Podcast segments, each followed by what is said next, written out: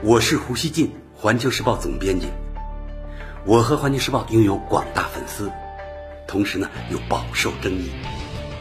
那么，胡锡进究竟是什么人？您可以通过我每天的蜻蜓评论而一探究竟。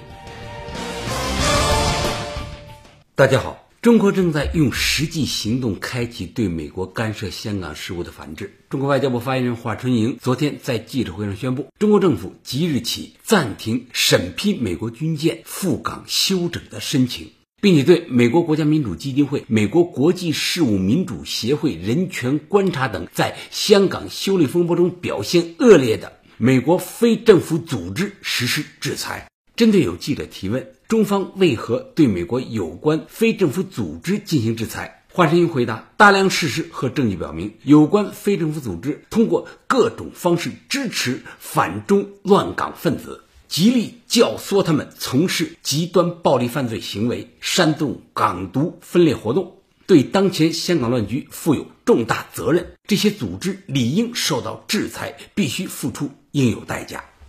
中国政府宣布对美制裁后，法新社、路透社、美国彭博新闻社等国际主流媒体呢，都迅速引述制裁内容进行了报道。华盛顿邮报认为，中国外交部的表态是对美国非政府组织的严厉警告，也是北京誓言强力报复的首发子弹。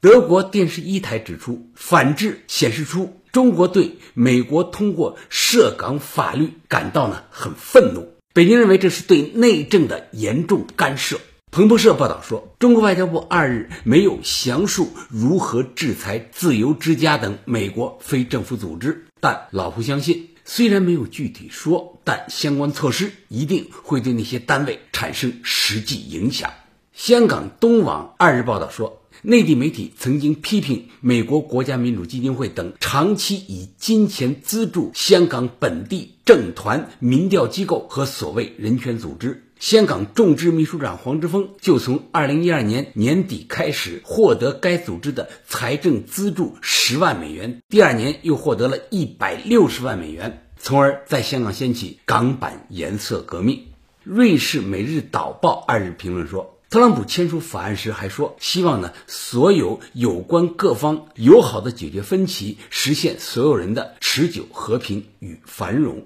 但他的特殊处理显然没有令北京平息愤怒。北京现在的反制措施显示，美国已经突破了底线。俄罗斯卫星通讯社二日引述分析人士的话说，与一些普遍依赖美国而不敢真正回应美国制裁的国家不同。中国表现出了自己的政治意愿。俄联邦委员会议员普什科夫二日说：“华盛顿已经习惯于不受惩罚的对他国实行制裁，但这不适用于中国。即使在当下，西方世界呢，还是有一些媒体能较为冷静地看待香港事态。”德国《青年世界报》二日说：“西方媒体和政界人士对香港示威者暴力行径的友善态度令人感到惊讶。”西方媒体并没有解释清楚香港的暴力有什么正当理由，而西方在自己国家面对这种暴力示威时都是持批评态度的。那么这公平吗？青年世界报还说，特朗普签署了针对战略竞争对手中国的涉港法案，但这部法律可能是无牙的老虎，因为美国法院对香港不起作用。美国政策正在两条腿上前进，那就是贸易战加香港骚乱。报道说，香港持续骚乱得益于西方的资金和情报支持，但骚乱会造成严重破坏，不仅在香港，而且在西方。澳大利亚悉尼广播公司二日评论说，所谓《香港人权与民主法案》已经成了高悬在香港国际金融中心地位头上的达摩克利斯之剑。谁也不知道这柄剑呢什么时候会落下来，斩断香港与国际市场之间的紧密联系。评论说，大资本往往最厌恶风险，他们或许会逐渐离开。然而，有的香港人竟然举行盛大集会，感谢美国政府出台这项可能终结香港既有国际地位的法案。这就好比在一起人质劫持案当中，人质竟然非常感谢用枪顶着自己脑袋的劫匪。老胡觉得啊，这家媒体它的比喻呢非常贴切。还有媒体注意到，中国最新的反制措施中包括禁止美舰访港。英国广播公司 BBC 二日说，根据基本法第一百二十六条规定，外国军用船进入香港特别行政区必须经过中央人民政府特别许可。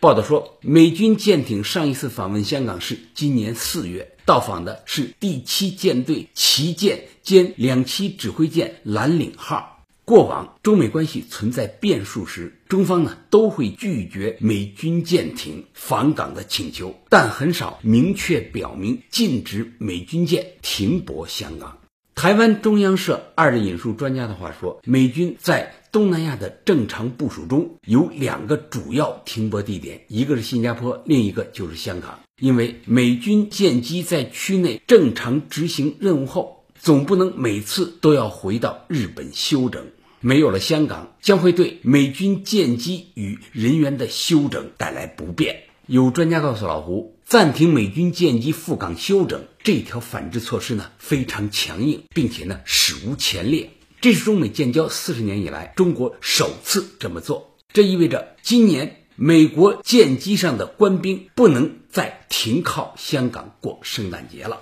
这位专家还说，香港修例风波爆发后，我们曾在八月拒绝美国的“绿湾号”和“伊利湖号”两艘海军舰艇停靠香港，但那时候只是针对特定舰艇，是一次或者几次性的暂停。但现在的反制措施是整体暂停审批，但凡美国舰机都不能停靠香港，可以想见波及范围有多大。老胡想说啊，如果中方的这些措施让把香港作为传统休整地的美军感到不方便，那么请他们去找美国国会和白宫说理去吧。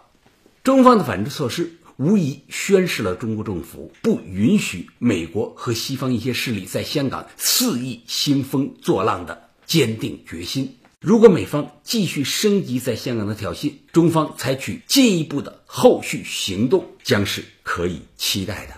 大家知道啊，由于香港实行资本主义制度，美国呢得以在香港产生一些影响，但华盛顿不应因此而忘乎所以，以为他的影响可以当成对香港的实际管辖权来用，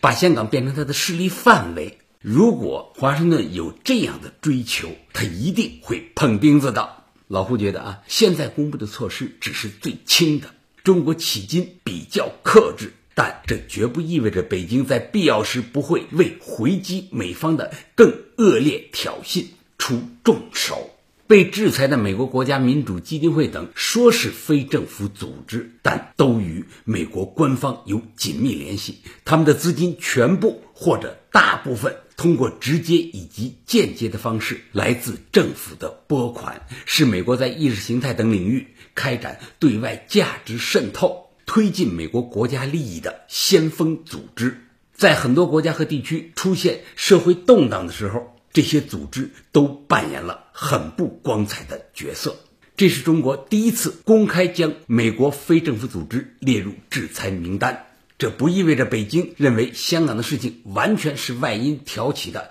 但是美国一些势力的确发挥了恶劣的破坏性作用，对他们予以制裁，是中国强大力量和主权意志所指向的必然结果。星期一出台的措施也对香港社会的极端乱港分子发出清晰信号，那就是不要指望外部势力能够主导香港局势的走向。香港是中国的领土，没有任何力量能够改变或者削弱这一现实。把香港带进美国和西方势力的怀抱，这是幻想。最后，老胡想说啊，任何一方都不能忘记一个事实，那就是解放军。就驻扎在香港，它不是摆设。在基本法受到严重冲击的情况下，这支军队必将依法对恶势力予以迎头痛击，为香港的局势托底。感谢收听今天的《回声不乱语》，咱们下期见。